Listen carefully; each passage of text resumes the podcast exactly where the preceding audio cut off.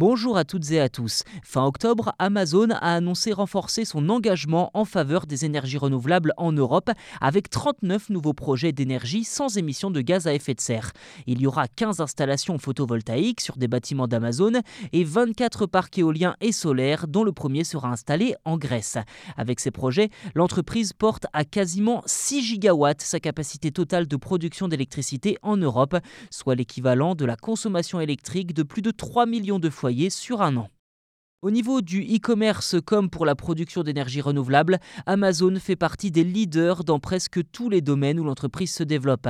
À son actif, plus de 160 projets éoliens et solaires répartis dans 13 pays, dont la France.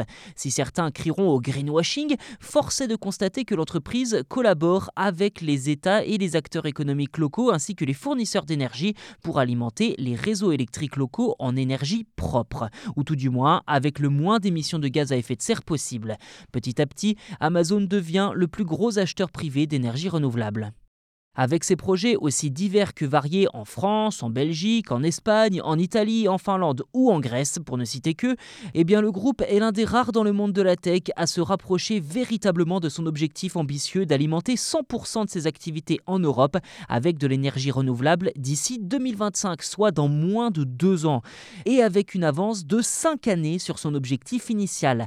D'après la communication de l'entreprise, déjà 90% de l'électricité consommée dans ses activités sur le vieux continent provenait d'énergie renouvelable en 2022. Voilà pour cet épisode, n'hésitez pas à vous abonner au podcast si ce n'est pas déjà fait sur votre plateforme d'écoute préférée, je vous le rappelle, c'est gratuit, et en plus de ça, vous serez les premiers informés lors de la sortie des futurs numéros. Merci encore pour votre soutien et je vous dis à très vite.